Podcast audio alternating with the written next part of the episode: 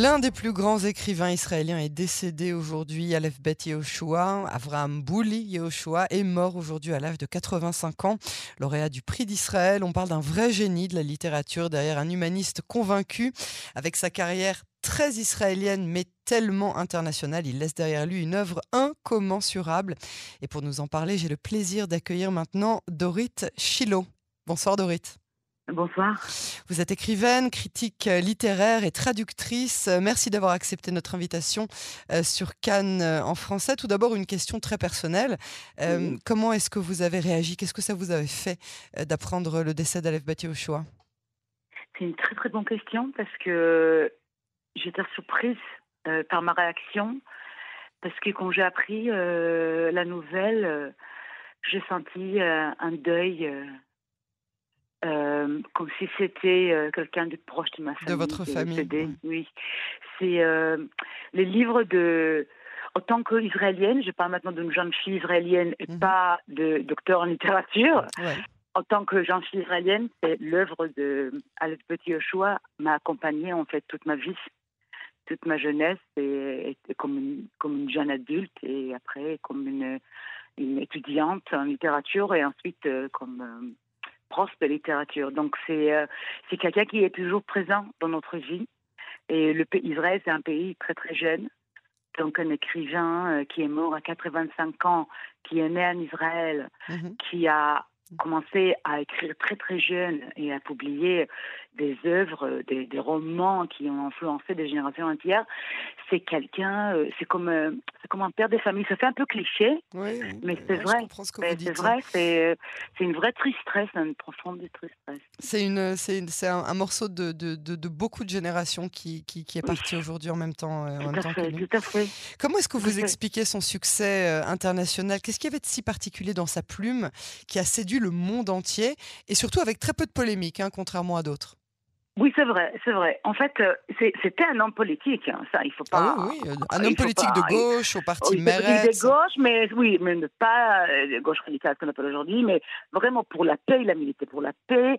Et son premier roman, hein, il avait écrit les années 70, euh, qui est étudié toujours pour le bac ici en Israël, hein, qui s'appelle L'amant à. Mhm. Là, on, on rencontre une histoire d'amour entre une jeune fille israélienne juive et un jeune homme israélien arabe à Haïfa, hein, dans mhm. sa ville où il a choisi de, passer sa vie. Et euh, donc ça, c'était quelque chose de nouveau. Donc, pour votre question, Aleph Bet Yoshua, c'est à la fois un hébreu euh, d'un autre niveau, un hébreu, une langue belle, douce, fluide. Et pourtant euh, accessible. Enchantante, mm. et en même temps de sujets pertinent mhm. et novateur. Mhm, mhm. Donc, euh, je pense que euh, ce mélange des deux, ça, séduit tous les lecteurs du monde parce que c'est une vraie littérature et une vraie littérature n'a pas de frontières. La première pensée euh, qui vient à l'esprit euh, quand, quand, on pense à Aleph choix, c'est évidemment son sionisme. Un sionisme euh, qu'il n'avait pas honte lui-même de qualifier de, d'extrême. Hein, un sionisme. Est-ce qu'un sionisme comme celui-ci pourrait encore fonctionner aujourd'hui sans qu'il soit taxé de, d'élitiste ou de raciste ah, ou, ou, chauvin aussi, ou bien misogène aussi. ça aussi, on l'a accusé, surtout après son, son avant-dernier roman. Et euh, exister aujourd'hui, c'est une bonne question parce que je n'ose, je, connais personne qui oserait définir le mot aujourd'hui. Ah. Justement, dans la génération de Aleph Bet on, on, a, on a défini. On a défini, c'était clair. Zioniste, c'est une personne qui aime son pays, qui aime Israël. Aujourd'hui, pour une génération d'après et pour la génération d'aujourd'hui, les gens d'aujourd'hui, ils ont beaucoup plus de mal avec cette définition. Donc, votre question, c'est du temps qui, qui, qui, qui, la répond. Si c'est moi, et, ou la génération d'après, ou la génération d'Alef de Yoshua. Mais je pense qu'il qui est quand même intéressant, c'est que euh, il défend sa position de zionisme hein, et sans, sans euh, s'excuser. Vous voyez, c'est quelque chose de, qui, qui, qui, croit profondément. Et, et vous savez, pour votre euh, question pour le succès, c'est non seulement son style doux et euh, et fascinant qui a séduit le public dans le monde entier, c'est aussi le sujet israélien. Parce que pensons à un lecteur euh, français, un lecteur français, ce qui l'intéresse dans la littérature étrangère, c'est pas lire dans la langue hébraïque ce qui se passe à Paris. C'est lire ce qui se passe en à Israël, à Tel Aviv, à Tel Aviv.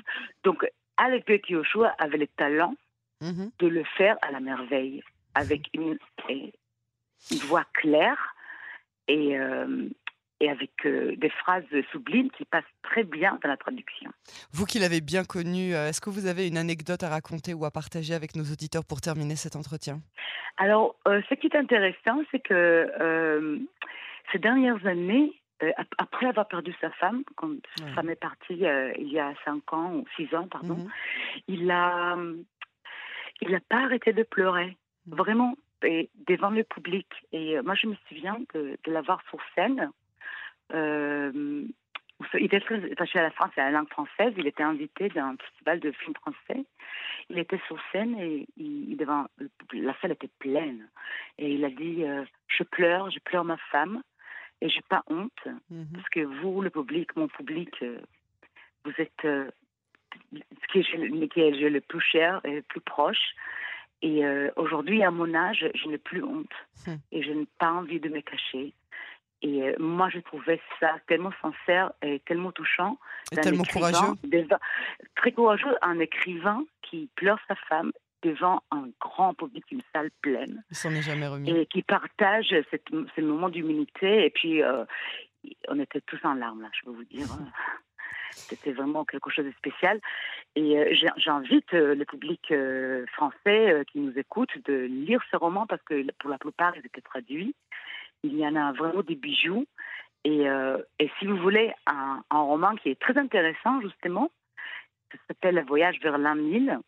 Pour moi, c'est un des plus grands des Aleph Yoshua. Ça parle de la communauté juive à Paris, l'année 1000. Donc, euh, c'est extrêmement intéressant comment il trace la communauté juive cette parade à Paris à cette époque-là, il y a mille ans. Mhm. Et euh, c'est peut-être très, très intéressant pour votre public parce que, à la fois, il y a euh, l'écriture de Aleph Bet Yoshua, qui est le mot israélien, et après, il y a la communauté juive française. C'est un mélange qui, fait vraiment la magie de la littérature. Eh ben, merci beaucoup pour, euh, pour cette recommandation euh, et merci euh, pour, pour ce beau témoignage, docteur Dorit Chilo. Merci beaucoup, vous nous avez beaucoup ému et à très bientôt sur les ondes de Canon français. Merci beaucoup, bonne soirée, au revoir. Au revoir.